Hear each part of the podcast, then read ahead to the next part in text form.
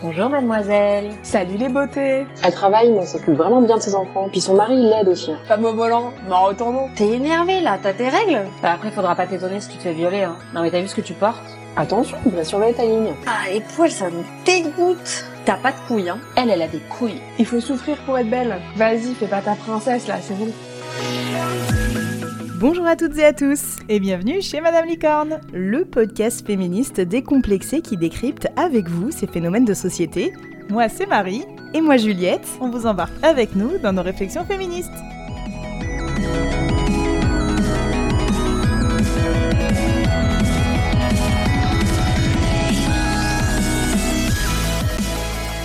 Dans cet épisode, on aborde la question de l'écoféminisme. Alors, de quoi il s'agit-il? Comment les causes féministes et écologiques peuvent être liées Et pourquoi le sont-elles d'ailleurs souvent, comme le montre le célèbre slogan Détruisons le patriarcat, pas la planète On parle de ça tout de suite chez Madame Licorne.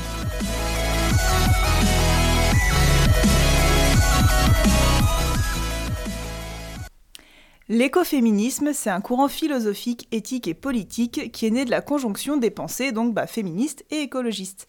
On considère en effet qu'il existe des similitudes et des causes communes entre les systèmes de domination et d'exploitation des femmes et de la nature par les hommes.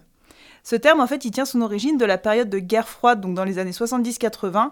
À ce moment-là, les tensions entre l'URSS et les États-Unis, elles sont à leur apogée et marquées par l'installation d'ogives et de missiles nucléaires. Il y a aussi de grandes déforestations qui menacent certaines communautés et un contexte d'industrialisation qui marque le début de la sixième extinction de masse que nous connaissons aujourd'hui, à savoir la disparition de nombreuses espèces animales et végétales. Sur le terrain, donc, il y a de plus en plus de mouvements de femmes qui militent contre cette surexploitation de la nature imposée par les dirigeants politiques, qui sont souvent des hommes. Le constat est alors rapidement fait que les mécanismes d'oppression, c'est les mêmes que ceux qui concernent les femmes. On commence à parler de convergence des luttes, c'est un terme qui est théorisé pour la première fois par Françoise Aubonne, qui est féministe et écologiste, dans son livre Le féminisme ou la mort, écrit en 1974. Alors on parle pas d'un, mais des écoféminismes.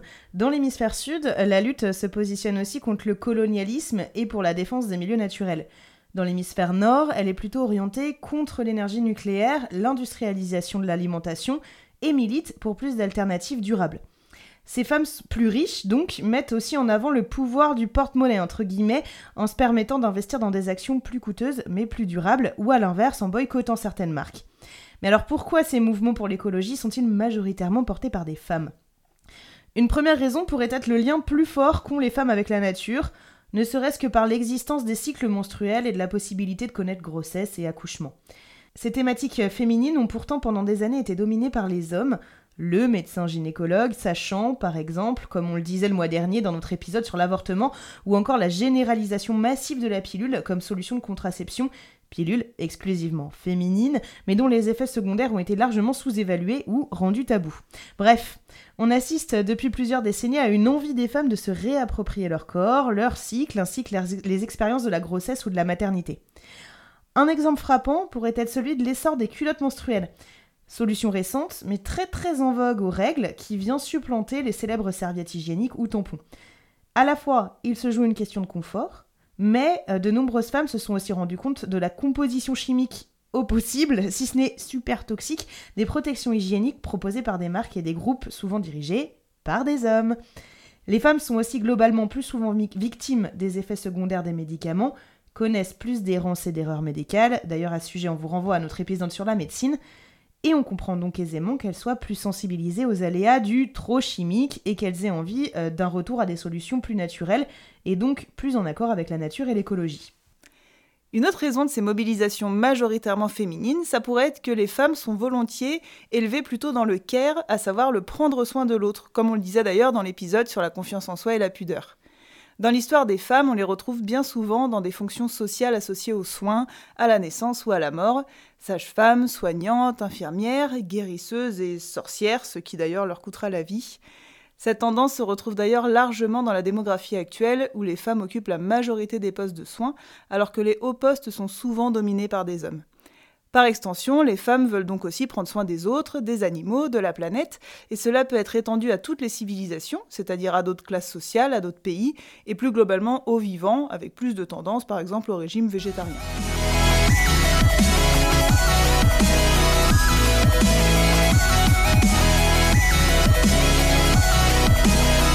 Dans l'hémisphère sud, les revendications écoféministes font largement écho aux revendications contre l'esclavage et la colonisation. Dans ces deux situations, l'homme blanc tente d'exercer un contrôle sur des populations et sur des régions du globe. C'est ce que dénonce Vandana Shiva, une célèbre activiste et figure de l'écoféminisme.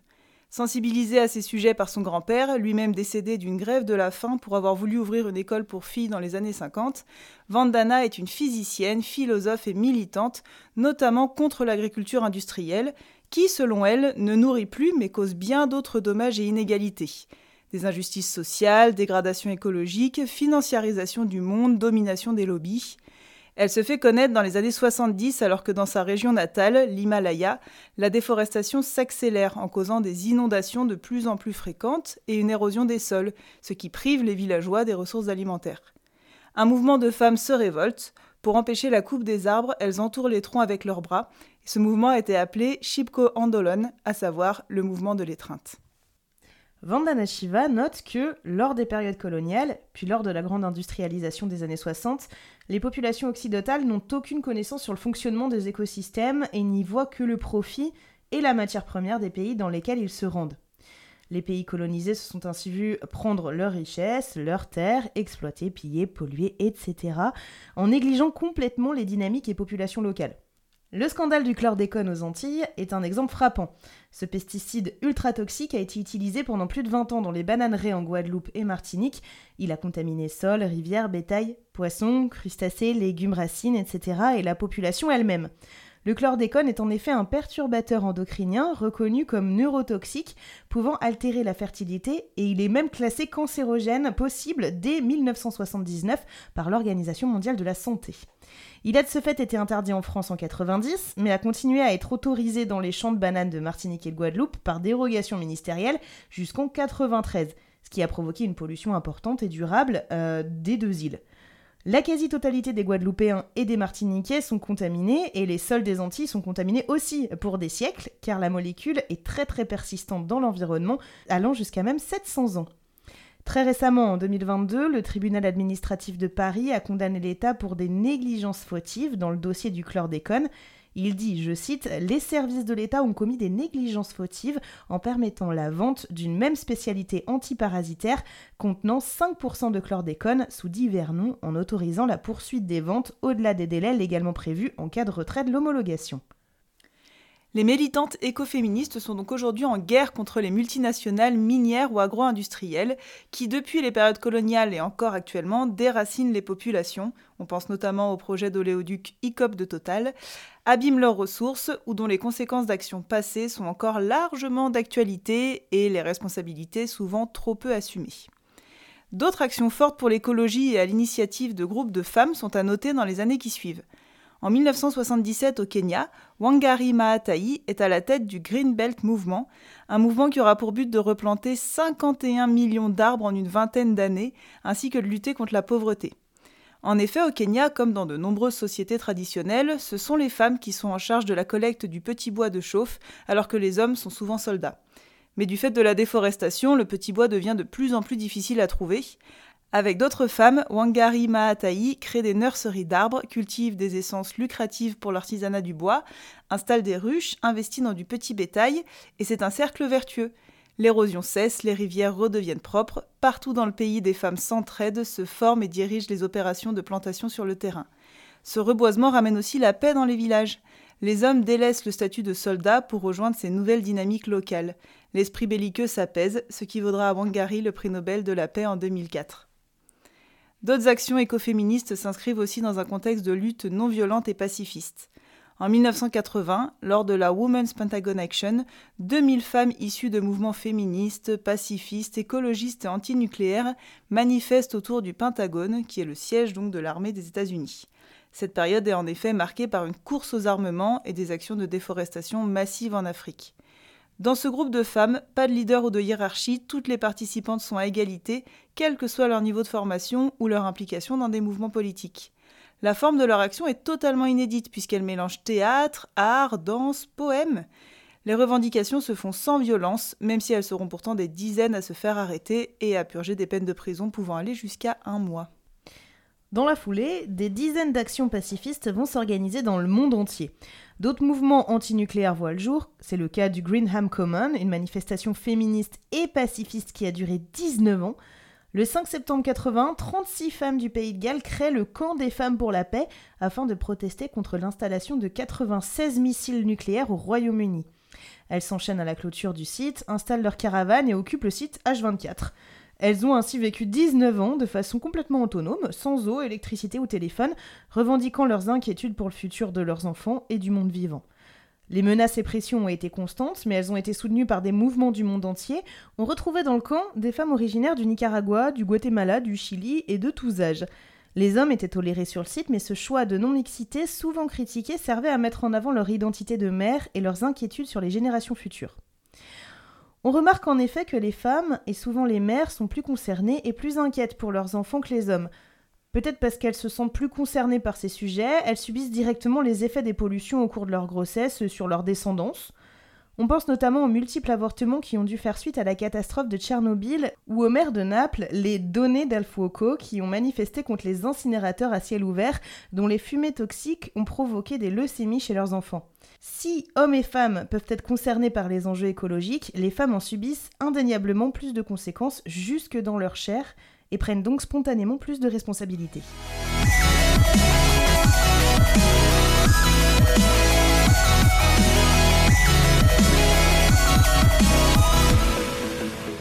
Au-delà des problématiques de santé, le réchauffement climatique touche particulièrement des domaines traditionnellement dévolus aux femmes, et c'est surtout vrai pour les pays du Sud, à savoir soigner, nourrir, protéger. Comment soigner, ou même juste s'hydrater ou se laver avec une eau potable polluée? Comment nourrir sans trouver du petit bois pour allumer le feu, les distances à parcourir étant de plus en plus longues? Ou avec des cultures asséchées, du fait de sols secs, pollués, stériles? Si la famine concerne évidemment tous les genres, 60 à 80% des cultures vivrières dans le monde sont fournies par les femmes, d'où un militantisme en fait pragmatique et concret. Elles n'ont pas le choix que d'alerter et de se révolter contre ce qu'elles constatent au quotidien. Les femmes tentent de préserver ce qu'on appelle l'économie de subsistance. En Amazonie, des coopératives de femmes développent de nouvelles filières de café au cacao équitables, génératrices de revenus et protectrices des forêts. En 1965, des femmes japonaises créent le Seikatsu Club, à savoir que Seikatsu signifie la vie, le plus ancien exemple de coopérative réunissant producteurs et consommateurs, l'ancêtre un peu des AMAP et des Biocop d'aujourd'hui. À l'origine de ce mouvement, 200 femmes japonaises de Tokyo, surtout des mères, qui s'inquiètent des conséquences de la maladie de Minamata, qui a causé des milliers de victimes suite au déversement de métaux lourds dans la baie de Minamata entre 1932 et 1966. Elles veulent renforcer la sécurité alimentaire et mieux connaître la provenance et la composition des produits. Au fil du temps, le club devient une union d'une trentaine de coopératives qui regroupent 27 000 groupes locaux, qui vont choisir les fermiers et fermières avec qui faire affaire. Aujourd'hui, ces clubs y comptent plus de 300 000 membres et 80% du conseil d'administration est féminin. Beaucoup sont engagés en politique et le club a étendu ses actions garde d'enfants pour les femmes seules, apport de repas aux personnes âgées, soutien à l'artisanat, etc. Mais au-delà de la convergence des luttes féministes et écologiques, il s'ajoute donc des dimensions antiraciales sociales et donc globales on comprend que les personnes qui souffrent le plus des enjeux climatiques et des dominations de l'homme sont les femmes des pays les moins riches, alors que ces pays sont aussi souvent ceux qui proposent le plus de ressources ou de terres non exploitées, et qu'il est donc important non seulement de les protéger, mais aussi de les inclure dans les réflexions et dans les actions concrètes d'aujourd'hui. Certaines féministes, appelées éco-queer, prônent aussi la lutte contre le clivage des identités de genre et contre la domination de l'hétérosexualité. Ce fut notamment le cas dans les années 70 en Californie. Des mouvements féministes lesbiens se sont installés en milieu rural et ont créé des fermes communautaires réservées aux femmes, appelées des Women's Land. Elles étaient à la recherche de sécurité pour vivre leur sexualité sans se faire agresser, et le tout dans un contexte de retour à la terre et à la nature. Autonomes, elles ont appris à se passer des hommes pour résoudre notamment des problèmes techniques tels que la construction des habitats ou l'installation de l'électricité, et ont donc à cette époque battu en brèche tous les stéréotypes. Elles ont aussi dénoncé l'image machiste et homophobe du milieu rural, surtout aux États-Unis. Les éco-queers pensent que la résolution des enjeux féministes et écologiques ne peut avoir lieu dans un cadre hétérosexuel où la domination masculine peut continuer à s'exercer. On parle alors d'un féminisme intersectionnel où il faut penser le statut des femmes dans leur globalité, leur race, leur origine, leur statut social, leur genre, leur religion, etc. Mais alors les hommes ont-ils leur place dans ce combat? Bah, bien sûr que oui, comme on n'arrête pas de vous le dire chez Madame Licorne, les écoféministes ne dénoncent pas les hommes en tant qu'individus, mais elles dénoncent un système économique, politique et industriel dominé par, un modèle d'homme blanc conquérant. En fait, elles appellent surtout à dépasser les stéréotypes féminins-masculins afin que chacun et chacune puisse s'exprimer sa sensibilité et vulnérabilité, y compris dans l'action politique. Au final, l'écoféminisme présente le féminisme dans un cadre beaucoup plus large que celui qu'on lui connaît actuellement, avec des visions différentes de notre société à nous et à des temporalités différentes en essayant de mieux comprendre les enjeux passés et leurs conséquences actuelles. On note en effet que de nombreuses causes à défendre aujourd'hui peuvent être liées au même mécanisme de domination ou d'exploitation passée. On comprend donc beaucoup mieux le slogan écoféministe, souvent scandé par des femmes On ne défend pas la nature, nous sommes la nature qui se défend.